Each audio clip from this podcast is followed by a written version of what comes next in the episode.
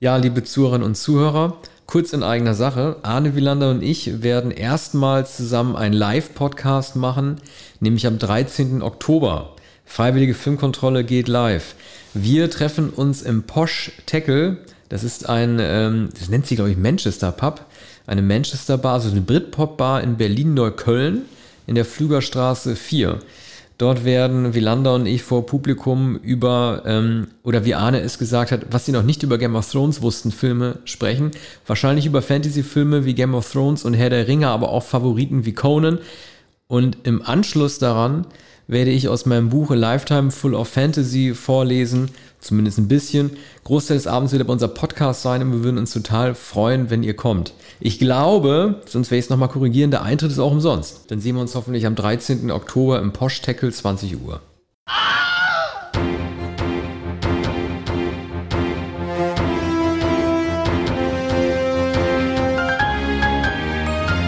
Ja, hallo, eine Sonderausgabe unseres Podcasts Freiwillige Filmkontrolle.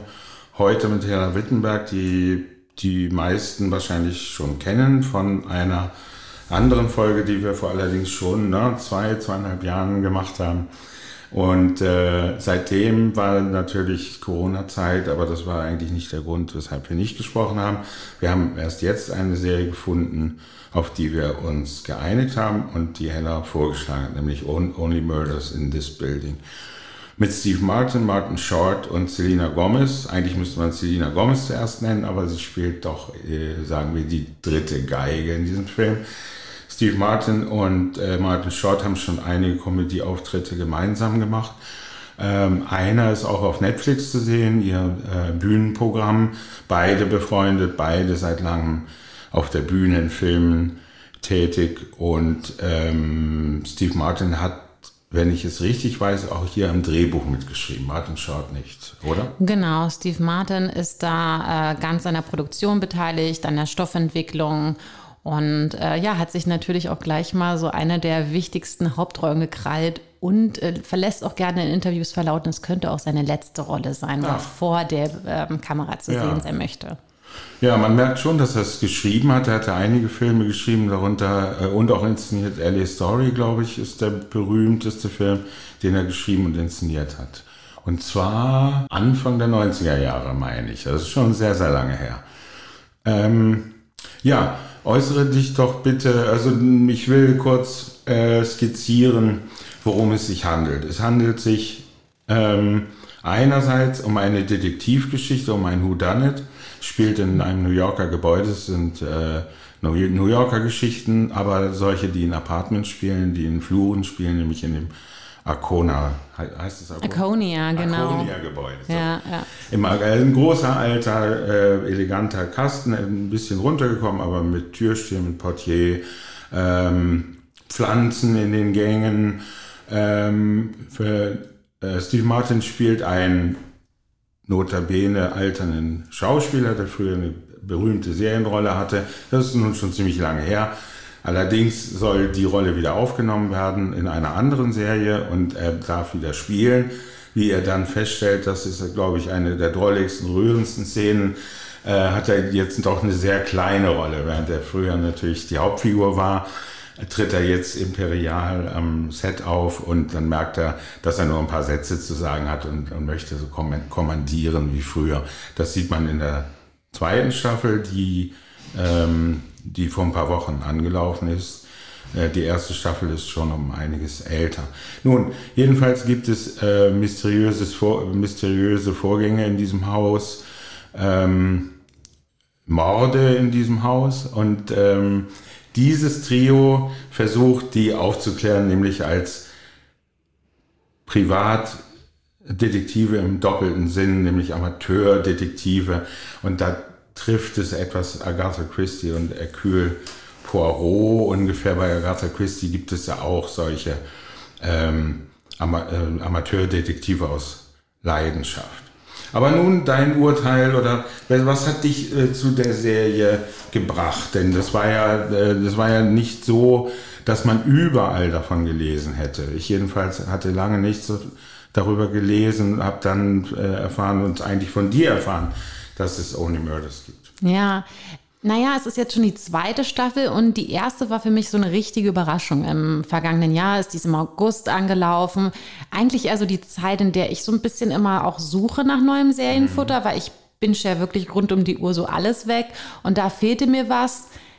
Da äh, war genau Disney Plus hat damit so die Lücke für mich gefüllt und wirklich obwohl ich mich erst gesträubt hatte, weil ich so die Kombination aus Leuten und ähm, das sind so ein paar Hobbydetektive, die auch gleich daraus einen Podcast machen und sich ein bisschen dumm anstellen und auch äh, erstmal gucken müssen, wie sie so zusammenkommen, fand ich so sehr naja, ne, wenn man so das vor Augen hat, dass es so wie auf dem Papier gut funktioniert, aber man sich das nicht natürlich vorstellen kann, so war das bei mir auch erst. Und dann habe ich das richtig gesuchtet, weil jede Folge eine andere Perspektive auch einfach geliefert hat. Da gibt es eben diese, würde ich schon sagen, legendäre Folge, die ja komplett ohne Dialoge auskommt, weil ja. das aus, aus der Perspektive des äh, Tauben, äh, der Taubenperson ähm, im Haus da erzählt wird.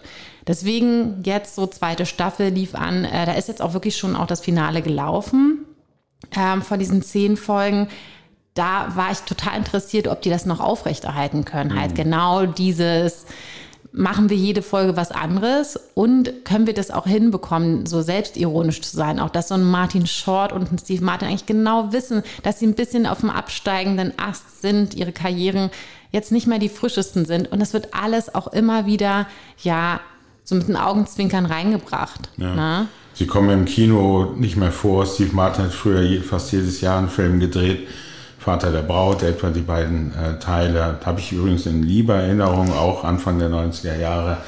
Äh, einerseits äh, kindisch, andererseits sehe ich es noch heute gern. Der Vater der Braut habe ich mindestens dreimal gesehen. Es gibt äh, so ein Remake von einem Film von Vincente Minnelli mit äh, Spencer Tracy und ich glaube Myrna Loy als Mutter und die Adaption dann mit Steve Martin und äh, Diane Keaton, glaube ich, ist die Mutter. Naja, jedenfalls, äh, und dann berühmte äh, Steve Martin-Filme, der Anfang der 80er Jahre im Kino begonnen hat, nachdem er bei Saturday Night Live war.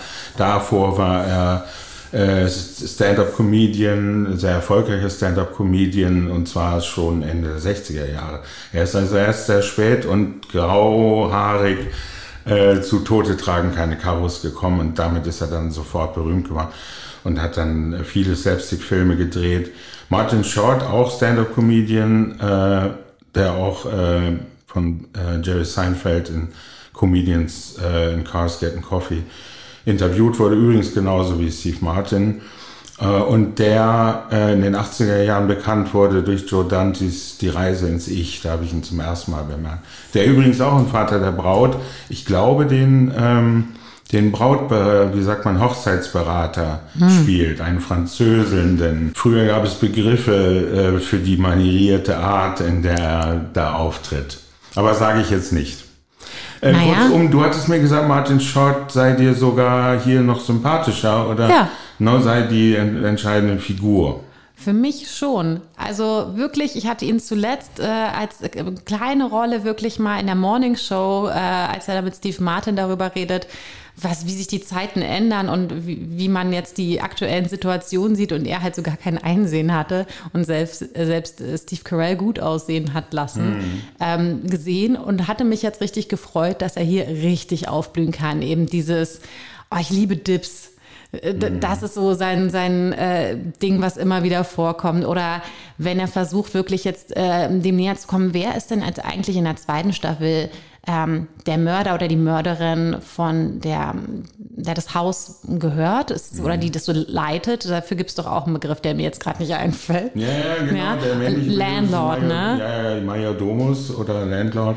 Und, und, und, das ist eine alte Dame, eine sehr zänkische alte Dame. Ja, und die hat zu ihren letzten Tag und auf ihren letzten Arbeitstag, bevor sie da von der jungen, dynamischen Nina abgelöst werden soll, die das Haus nochmal richtig auf Vordermann bringen möchte und da alles neu machen möchte, äh, da wird sie dann ermordet. Und da geht es ja darum, wie, ja. wie finden wir das heraus? Und Martin Short macht halt ja dann so, okay, wenn wir jetzt hier äh, gerade mal alle so zusammenkommen, da gibt es dann so eine Kunstausstellung da. Jetzt gucken wir doch mal, wer ist denn jetzt hier, wer könnte es gewesen sein? Und das ist so charmant halt umgesetzt und ganz vieles liegt halt auch daran, dass ich das Gefühl habe, Martin Short, der hatte auch an der Stelle vielleicht auch, musste gar nicht so genau das Drehbuch lesen, der performt einfach. Und da ist halt auch das, was die Serie so toll macht, dass die alle so ineinander greifen. Ähm, Selena Gomez finde ich zum Beispiel auch, da, ähm, die hat mich zu Beginn sehr begeistert, die habe ich vorher so in selbst wenn die bei Jim Jarmusch oder Woody Allen auch mal eine Rolle bekommen hat, habe ich die nicht so auf dem Zettel gehabt. Ähm, und da kriegt sie mal wirklich richtig Raum. Ne? Mhm. Und das funktioniert, bis ich in Staffel 2 irgendwann dachte, die gibt mir nur den einen Gesichtsausdruck, das ist alles. Und dagegen spielt ihr halt Martin Short, spielt mhm. sie gegen die Wand. Ja. Und naja, mhm. Steve Martin hat seine eigenen Liebesprobleme zu lösen. Ich, ich glaube, in Woody Allen's Rainy Day in New York hat sie auch nur einen Gesichtsausdruck, aber der bleibt in Erinnerung. das ist ja auch an sich nichts Verkehrtes. Ich meine, mhm. hat nicht Colin äh, First genauso seinen Oscar bekommen mit dem einen Gesichtsausdruck? Naja, ja. kann, kann man machen. Ähm, aber also. Ist hier eine ungewöhnliche Entscheidung, dass überhaupt eine junge Frau in diesem alten Kasten da lebt. Aber ich glaube, es gibt eine Erklärung dafür. Sie hat schon in der Kindheit da gelebt. Mhm. Ist ja jetzt äh, so, na will nicht uncharmant sein, äh, Ende 20 oder 30 Jahre und die Schauspielerin die, Gomez. Genau, die ist in den 20 auch in eine Frau in dem Alter natürlich. Aber du bringst genau das auf den Punkt, was auch mein Problem mit der Staffel 2 ist. Ganz viele Sachen bleiben so Fragezeichen. Eben so richtig klar, warum jetzt diese Mabel auch sich dann mal ein bisschen in der Kunstwelt tummeln kann mhm. und, und aber dieses Haus da haben kann und, und sonst auch nicht wirklich viel macht, außer mit diesen zwei ähm, Typen halt abzuhängen und zu überlegen, wie man daraus jetzt einen Podcast macht und ob der überhaupt mhm. weitergeführt werden darf bei dieser laufenden ja. Ermittlung, macht die nicht viel. Das sind so viele Fragen.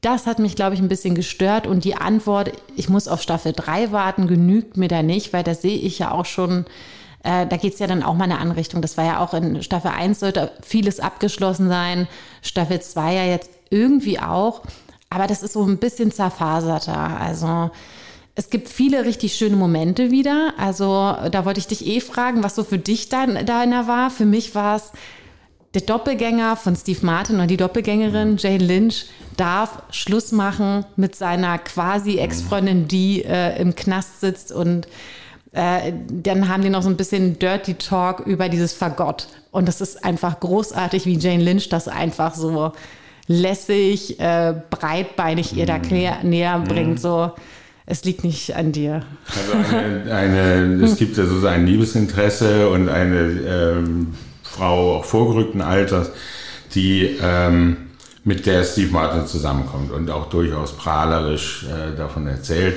Und die ist Fagottspielerin. Ne? Das ist großartig. tatsächlich ein, äh, ein gutes, ist ja auch ein eigentlich bekanntes Motiv aus solchen etwas betulichen Kriminalgeschichten, dass dann oft eine Frau mit einem ungewöhnlichen Instrument dazukommt. Ne? Hier hat es natürlich noch eine Pointe, weil es nicht bei dieser auch erfüllenden sexuellen Beziehung bleibt, sondern es entwickelt sich am Ende sogar ein Schrecken daraus, ne? ohne nun äh, zu viel zu, vorwegzunehmen. Aber äh, die Verbindung dieser beiden, so unglaubwürdig ich das ähm, Ende schließlich finde, äh, hat mich äh, hier auch angerührt oder das hat auch so Screwball, ist einerseits sentimental, andererseits hat es manchmal Screwball-Qualitäten, wie äh, die beiden miteinander sprechen. Dann, du hast schon die Kunstsinnigkeit erwähnt oder die, die, ähm, das eben auch eine ähm, eine Frau, die äh, Gemälde erheblichen Wertes gesammelt hat, was man zunächst nicht wusste. Und darunter ist ein Gemälde, das den Vater Steve Martins oder der Figur, die Steve Martin spielt, zeigt, ne, der, der auch ein, der auch so grauhaarig war. Also ist natürlich dem Bild des Steve Martins nachgearbeitet. Und er ist nackt auf dem Foto, ne? äh, auf dem Gemälde. Er ist äh, so nackt dargestellt. Und äh, sie rätseln sogar darüber, ob Teile seines Penis zu erkennen seien auf dem Foto. Und äh, nicht zu vergessen, er ist nicht allein auf dem Foto, sondern mit einer Geliebten. Und Steve Martin denkt dann darüber nach, wer diese Frau denn gewesen sein könnte. Ja, stimmt. Das ist auch so richtig schön absurd. Vor allem ab dem Punkt, wenn dieses Gemälde dann plötzlich bei äh, der neuen im, im Apartmentkomplex hängt, bei Amy Schumer, die auch einfach Amy Schumer spielt mhm. und am liebsten auch so ein bisschen mit Detektiv spielen will oder was eine Netflix-Produktion, glaube ich, will sie aus der ganzen Geschichte machen, aus diesen Fällen im Arconia. Mhm. Und das ist äh, ja auch so die Qualität, ne? Immer diese ein bisschen Meta mit reinbringen, dieses ähm, die wissen jetzt schon gerade, dass die wieder ähm, diese klassische ähm, ne, Wand durchbrechen und wir jetzt gerade schon wieder auf einer anderen Ebene sind, auch zum Ende der zweiten Staffel dieses, wir müssen jetzt endlich mal herausfinden, wer hier gemordet hat, äh, das dauert sonst zu lange. Wir haben ja nicht so viel Zeit. Es geht ja auch darum, dass es eben nur diese zehn Folgen ungefähr eine halbe Stunde so hat. Und ja, das ist schon immer herrlich. Aber gerade diese Bildgeschichte und was hat's mit Steve Martins Vater, war der nachher, oder mhm. ne, Charles, wie er in der Serie heißt, was hat es mit dem auf sich? Da haben sie mich wieder verloren, weil ich fand, das ist, das ist eben wieder so ein Zerfasern in eine Richtung gehen, die für mich nicht die Dynamik der drei mhm. zeigt oder eben dieses, wir nehmen Podcast auf und werden damit groß und mhm. kriegen ja auch Fans. Das geht so da für mich weg und hat auch nicht die Lösung, außer dass wir mal Shirley MacLaine ja. zu sehen bekommen. Ja, ne? Shirley MacLaine. Es gibt natürlich viele Bewohner in einem so großen Gebäude. Das wird hier ausgeschöpft, indem ähm, neben äh, Shirley MacLaine, ich, ich traute meinen Augen nicht, als ich sie sah, aber man erkennt sie noch immer sehr gut, sieht auch noch immer sehr, sehr äh, gut aus. Und äh, Sting ist ein Bewohner des Hauses, nämlich das Penthouse natürlich. Und der, dem begegnet äh, Steve Martin, begegnen alle im Aufzug und der ist sehr unbeliebt und fürchtet sich vor Hunden, glaube ich. Ne? Ja, der stimmt. wird angekläfft im, im Aufzug von einem Hund und er ist sehr grimmig, spielt also den, äh, also ungefähr seinem Image entsprechend, sehr unduldsam. Ne? Und Tina Fey kommt vor als äh, Leiterin eines Besetzungs-, eines Castingbüros, glaube ich. Ne? Nee, die hat halt also den, den Anti-Podcast oder also sie ist halt die, ja. äh, die von vornherein schon eigentlich die berühmmenten Podcasts macht. Ja, auch Podcast. alle ähm, drei, ja, äh, Mabel, Charles und ähm, wie hieß Martin Shorts, äh, Oliver Putnams äh, mhm. Charakter sind ja alle riesige, riesige True Crime Podcast-Fans und die machen halt alle diese ähm, Cinda Canning nennt sich, glaube ich, äh, Tina Fey in der Serie. Mhm. Und ähm, die guckt halt natürlich auch, was passiert um sie herum. Und dann sieht sie diesen Podcast, der plötzlich auch wirklich Fans da ranzieht und alle rätseln mit. Und äh, selbst scheinbar für die Polizei ist es okay, dass es da so einen Podcast gibt. Ja. Und dann will die sich natürlich ein bisschen ranwanzen auch. Die will äh, ja also dieses Genre auch für sich besetzen ein total schöner Moment. Deswegen, da sieht man eben auch wieder, da ist noch mehr Comedy Gold. Neben Short, neben Martin gibt es halt auch Tina Fey, die mhm. auch in der Serie ja immer so Assistentinnen hat, die ihr sehr ähnlich sehen, was auch wieder so ein mhm. schöner kleiner Moment ist. Und sogar, äh, ich hatte das nochmal nachgelesen, ähm, Steve Martins Frau hat auch halt dann mal als Assistentin eine Nebenrolle. Und Tina Fey macht sich gerne mal darüber lustig, dass es Steve Martin ja so ein mhm. toller Kollege wäre und jetzt würde er sogar auch eine Frau haben, die ihr ähneln würde so sehr. Ne? Dunkle ja. Brille, brünett. Ich, also ja. ich könnte mich da weghauen. Das ja. sind, ich, ich mag genau diese vielen Schichten, die sich dann auch erst entwickeln, wenn man noch dazu was mhm. liest. Ja, es sind Tina Fey, Doubles, die natürlich da regiert in, in ihrem Reich und dann sieht man, äh, gegenüber an dem Schreibtisch seitlich am Katzentisch sitzt auch eine Tina Fey, die äh, also alle Manierismen einstudiert hat und, und sich äh, genauso geriert wie äh, Tina Fey. Das ist äh, sehr schön gemacht. Überhaupt wartet man natürlich immer auf weitere Cameo-Auftritte. Was wir noch nicht erwähnt haben, es gibt auch Geheimgänge natürlich dem Gebäude und äh, so geheimnisvolle Ausgänge aufs Dach. Und äh, da ist immer die Frage des Gebäudes wahrscheinlich noch aus dem 19. Jahrhundert sogar oder Anfang des 20. Jahrhundert gebaut worden und äh, das Haus äh, birgt also Geheimnisse. Insofern ist es auch eine, eine New York Mystery Geschichte. Und äh, das ist also auch sehr geschickt gemacht, weil also sich alles auf den Raum eigentlich konzentriert. Es gibt mal die Polizeistation, das Büro von Tina Fey, aber sonst ist es alles in, in dem Gebäude, im Innenhof des Gebäudes und manchmal die Vorderansicht mit dem Torbogen. Ne? Also eine sehr schöne äh, Einheit von, von Zeit und Raum. Geschichte ist nicht immer so übersichtlich, wie man das von einem Apartmentgebäude erwartet. Ja, Hella, vielen Dank für dieses für diesen Podcast. Übrigens, das passt natürlich auch, dass, mhm. äh, sich, dass es sich um einen Podcast handelt bei Only Murders. Meta. Ja, dann passt alles, passt alles, zusammen. Auch deshalb haben wir es gemacht. Ich dachte auch, du hättest es deshalb ausgesucht, weil es so schön passend ist. Ein Podcast über einen Podcast, ja, ja, ja, alles verschachtelt, wie das Gebäude, wie die Story und äh, genau, jetzt, jetzt sammeln wir das alles zusammen. Ich ja. finde das auch super. Dann sprechen wir nochmal zur dritten äh, Staffel. Mit Paul Rudd. Ah, das ja. weiß man schon. Mhm. Und weiß man auch, ob das äh, wird im nächsten Jahr dann sein? Auf jeden Fall werden die ein Jahr dazwischen Pause gehabt haben. Also es ist nicht äh, ein Anschluss wie jetzt bei der zweiten Staffel, es direkt weitergeht. Mhm. Und äh, was natürlich noch hoffentlich den Charakteren nochmal Zeit gegeben hat, sich auch so ein bisschen zu entwickeln und alles ein bisschen ruhiger anzugehen, mhm. vielleicht in dem, was sie uns erzählen wollen. Ja, und noch mehr Cameo-Auftritte. Es gibt noch viele Freunde von Steve Martin. Stimmt. Ja, vielen Dank. Gerne. Und vielen Dank fürs Zuhören. Bis demnächst.